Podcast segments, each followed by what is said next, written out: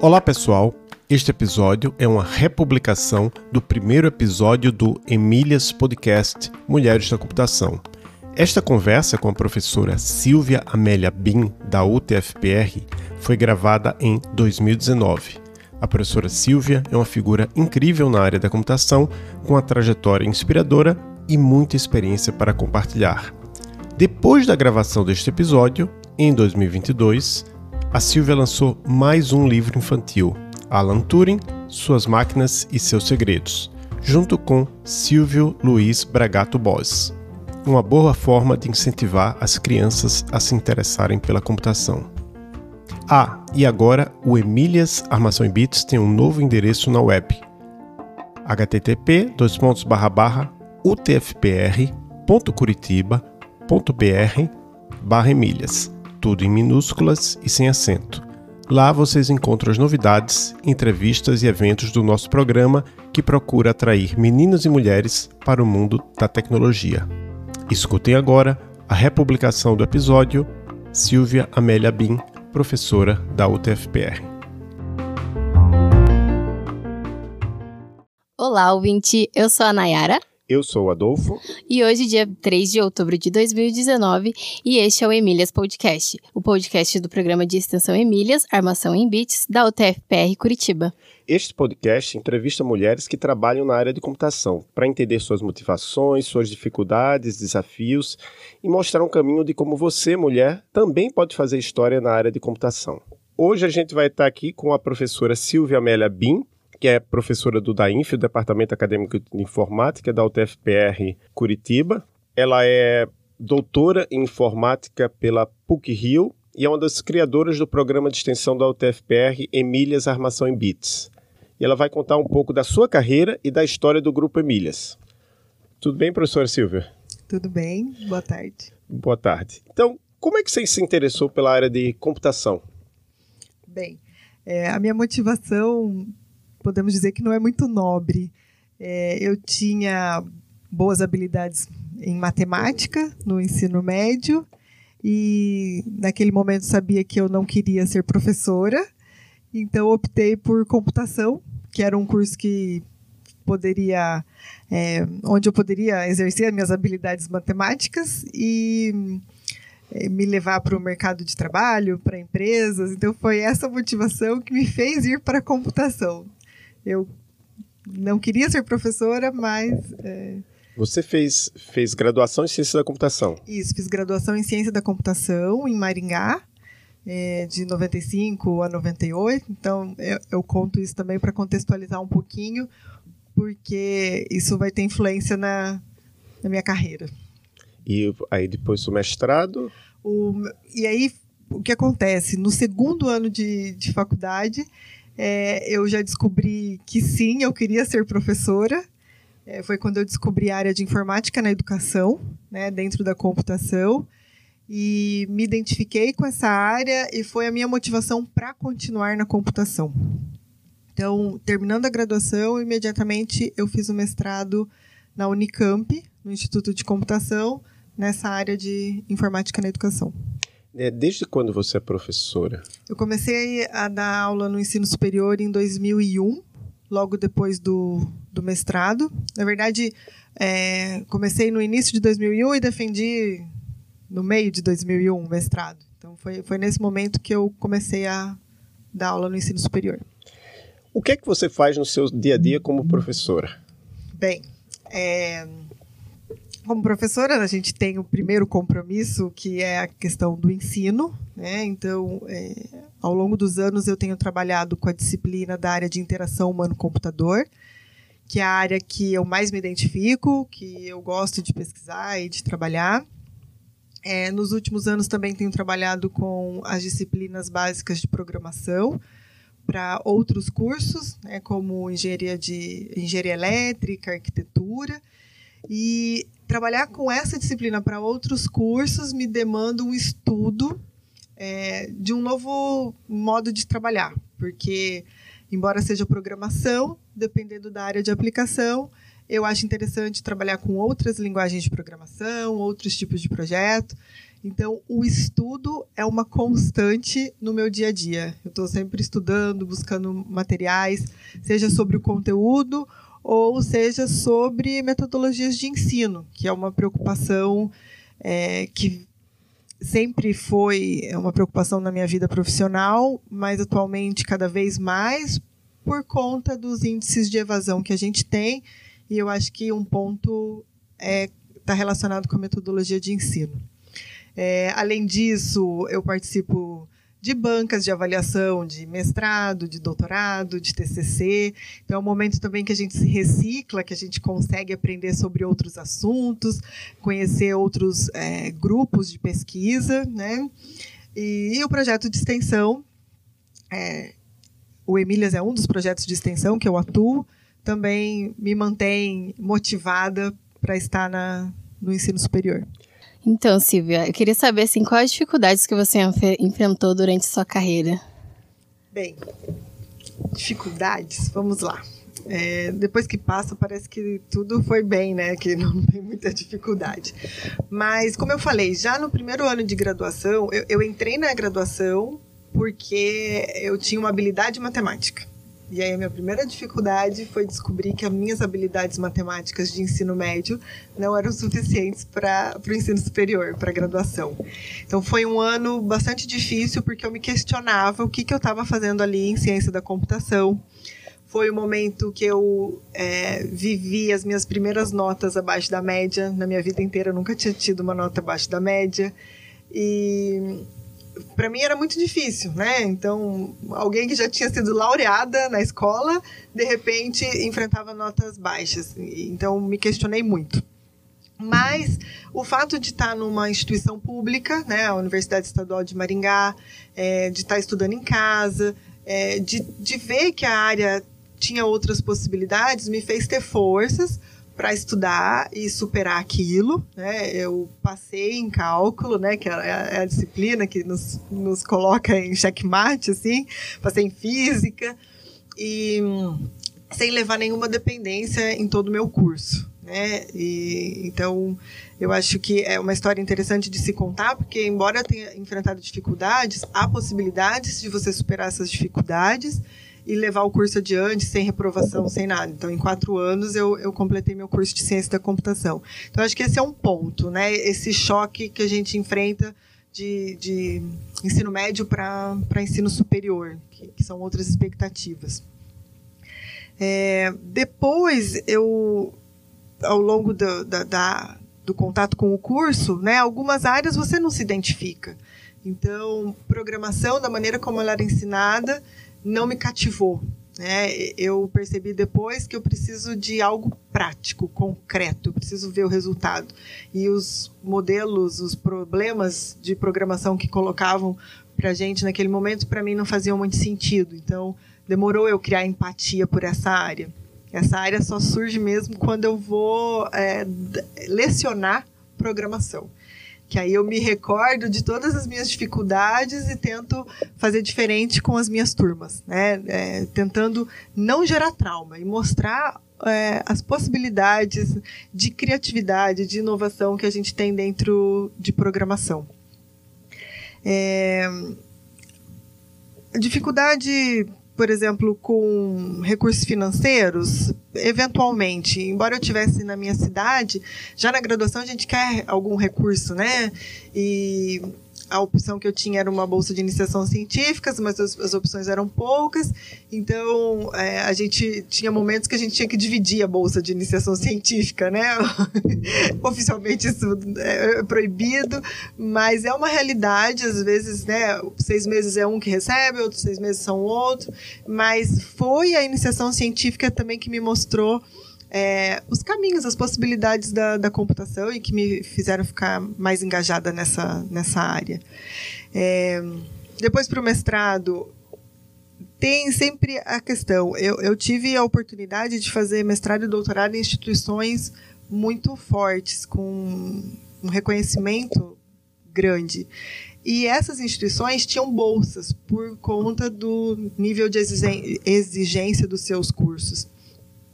Então, tanto no mestrado quanto no doutorado, eu tive bolsa. E isso te dá uma segurança, uma estabilidade. Embora no mestrado, a gente sempre conta, tinha bolsa, mas, assim, depois do dia 15 não podia comprar nenhum picolé. Então, você tem que ter. Qual é o meu objetivo? Meu objetivo é terminar o mestrado. Então, eu vou enfrentar algumas dificuldades financeiras ali. É, e vale a pena, né? Hoje eu não preciso comer nesse miojo todo dia, né? Você pode saborear um bom prato. E eu acho que isso é importante também a gente compartilhar com os nossos estudantes, que às vezes estão passando por uma dificuldade, mas a área de computação ela é muito promissora. Então, vale a pena. A gente tem muita chance de sucesso depois. Uma pergunta que eu tenho: na, na sua turma de graduação, qual era mais ou menos a proporção homem-mulher? Por isso que eu fiz questão de dizer que eu fiz de 95 a 98. Nós éramos um terço da turma.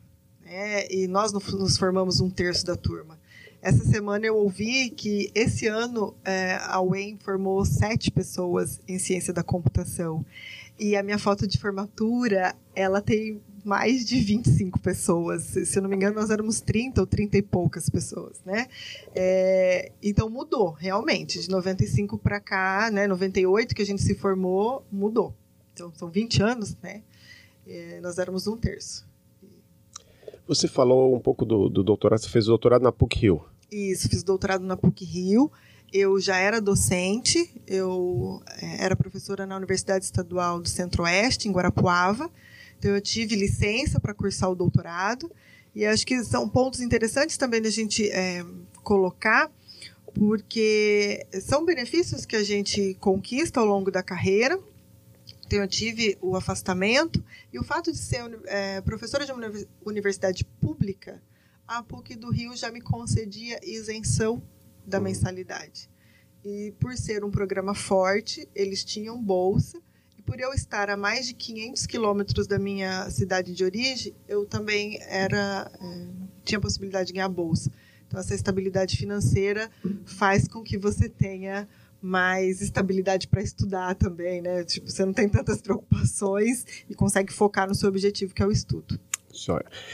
Então, obviamente, você fez várias coisas ao longo da sua carreira, mas a que a gente está mais interessado hoje aqui é, é o Emílias. Então, conta um pouco da, pra gente da história do Emílias, como é que foi que surgiu, qual foi a motivação, com o que, que ele está relacionado.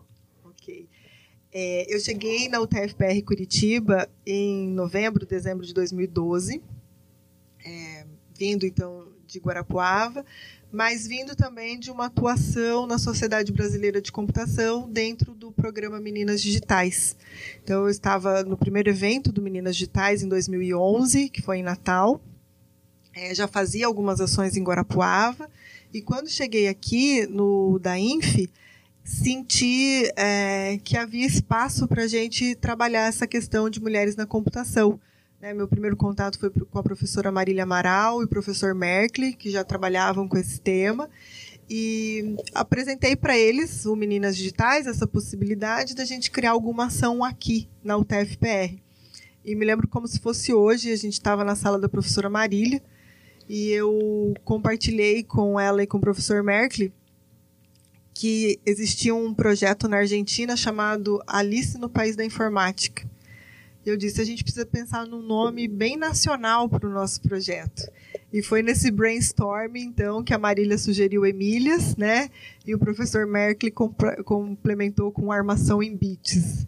E no dia 8 de março de 2013, a gente realizou o primeiro evento que é, foi uma mesa redonda com mulheres atuantes na computação, tanto no mercado quanto na academia, e foi é, um sucesso, assim, acho que foi nosso evento inicial, mas que foi muito interessante, uma repercussão interessante e acolhedora da instituição. Joia.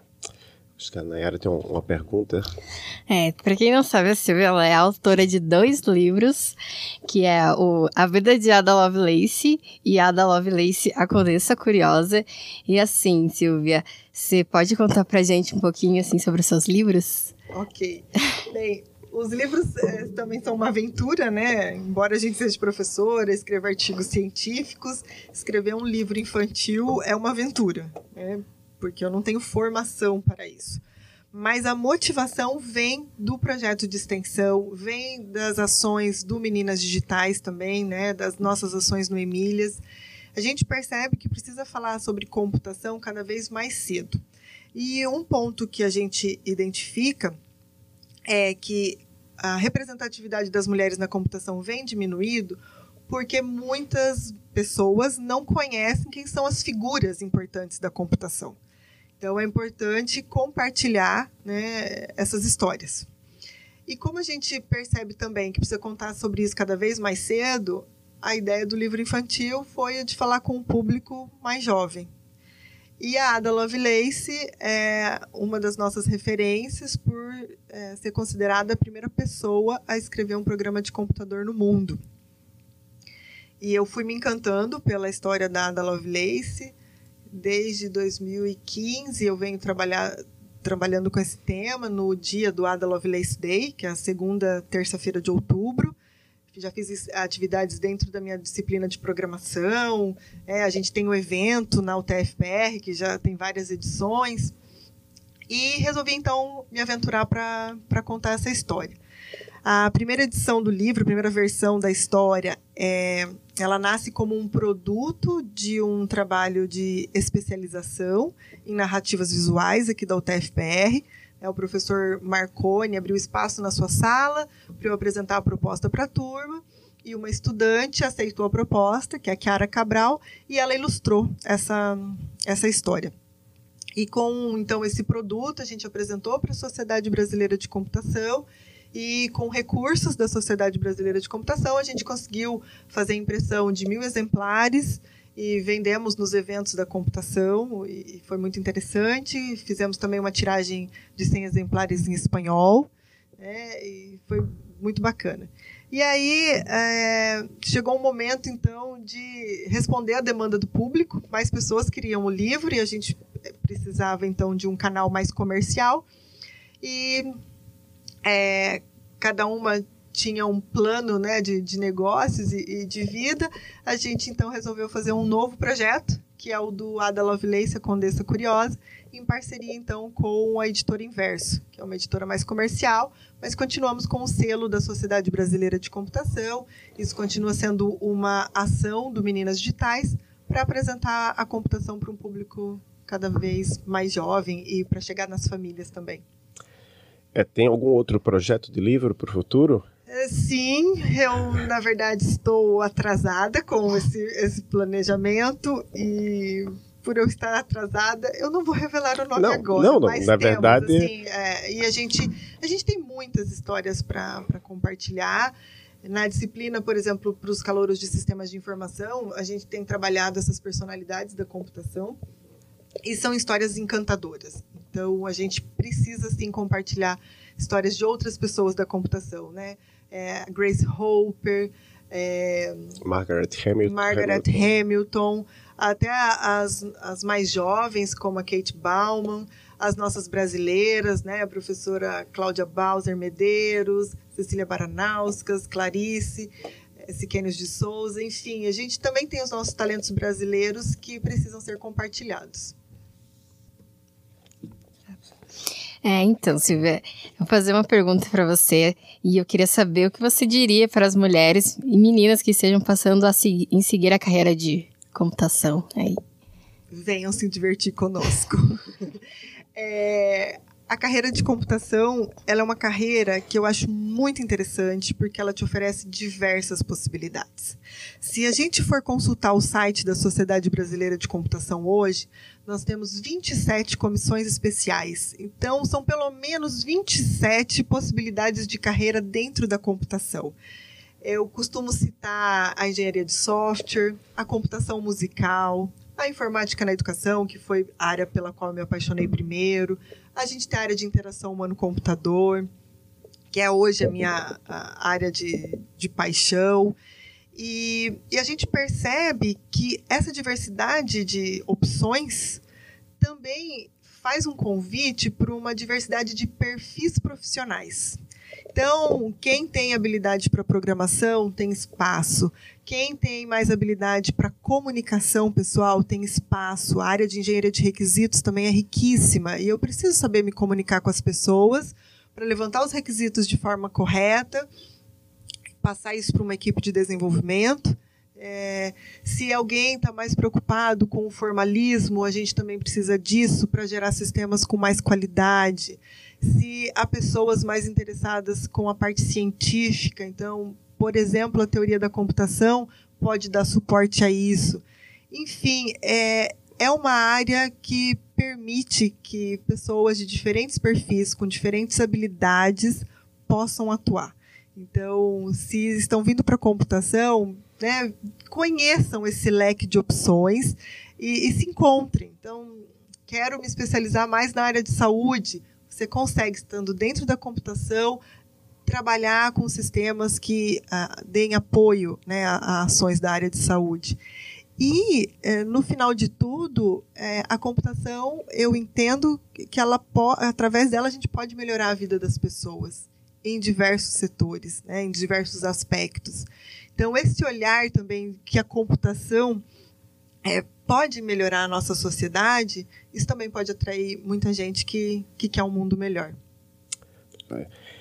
Tem alguma coisa que você gostaria de falar que a gente não tenha abordado aqui? Hum, bom, reforçar que é, a computação tem essa nova definição, né? Ela não se propõe a resolver somente um tipo de problema. A computação hoje ela está inserida em diversos setores da sociedade.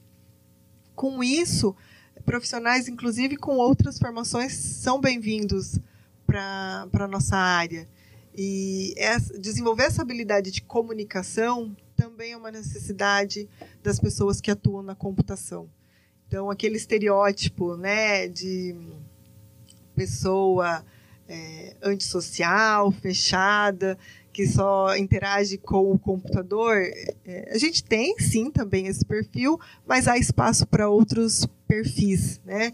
E nós somos pessoas comuns, né? Casadas, com filhos, filho pequeno, é, que tem hobbies, né? Que corre, cozinha, costura, enfim. É, somos pessoas normais e, e a computação é feita disso, de pessoas normais que buscam soluções para a vida das pessoas em sociedade. É, aproveitando assim, mas é uma coisa que eu às vezes vejo mulheres reclamando em redes sociais é sobre um certo preconceito de empregadores com mulheres que são mães. Né? Já acha que ah, se ela é mãe, ela não vai ter condição de fazer o que a gente espera dela.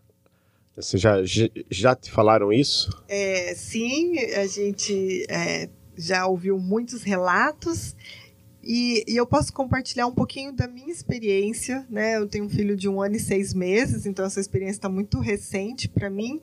E eu acho que cada mulher reage de um jeito a, a esse novo momento da vida, da maternidade.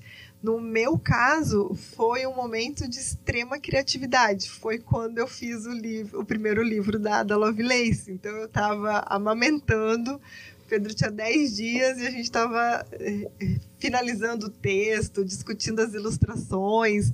É, enquanto eu estava de licença maternidade, eu escrevi artigos, porque eu tive a sorte de ter um filho que não tinha cólica, que dormia bastante, enfim. Então, cada um tem uma realidade. Eu acho que é, esse preconceito é porque às vezes as pessoas não vivenciam a maternidade. Então, esses gestores não têm ideia de quantas possibilidades é, podem acontecer nesse momento de, de maternidade.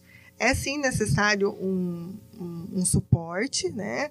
É, o Pedro ficando crescendo, a gente percebe que esse suporte é mais importante do que quando ele era menor até. Porque é uma criança que precisa se exercitar e ter contato. Então, é, essa busca por qualidade de vida, ela existe. Né? E aí a gente também tem que trabalhar a questão do, do equilíbrio, de saber equilibrar os nossos compromissos. Mas a mulher continua super produtiva, pelo menos foi essa minha experiência. Onde é que as pessoas podem saber mais sobre você, sobre seu trabalho? Você tem algum site, redes sociais, é, etc? Bem, é, eu sou da computação, mas eu digo que eu não sou muito da tecnologia, né? É, nas redes sociais eu tenho um perfil no Facebook, que eu confesso que eu tenho alimentado pelo Instagram, né? Então eu faço os posts no Instagram e compartilho também no Facebook. Então, às vezes eu demoro um pouquinho para responder no Facebook, mas eu, eu respondo. E hum, o nosso cartão de visitas é, acadêmico é o Lattes, né? O currículo Lattes também é um local onde as pessoas podem ver alguns trabalhos que eu já publiquei. E eu acho que é isso. É, não, ah, também informações sobre o Emílias, tem a página do Emílias? Sim, né? a página do Emílias a gente tem, está hospedada no Dainf, né? emílias.dainf.ct.tfpr.edu.br e tem o site também do Meninas Digitais, continuo no Meninas como embaixadora agora do Meninas Digitais, que é o meninas.sbc.org.br. Então, muito obrigado, Silvia. Os links que, que você mencionou, eu vou colocar na, na descrição do, do, episódio. Se, dependendo de quando esse episódio seja publicado, talvez dê tempo para a pessoa participar do Ada Lovelace Day, que vai acontecer aqui na, aqui na UTFPR no dia 15 de outubro. E para os ouvintes, muito obrigado. Para Silva, obrigado. Para os ouvintes, muito obrigado e até o próximo episódio. Obrigada, Dolfo. Obrigada, Nayara.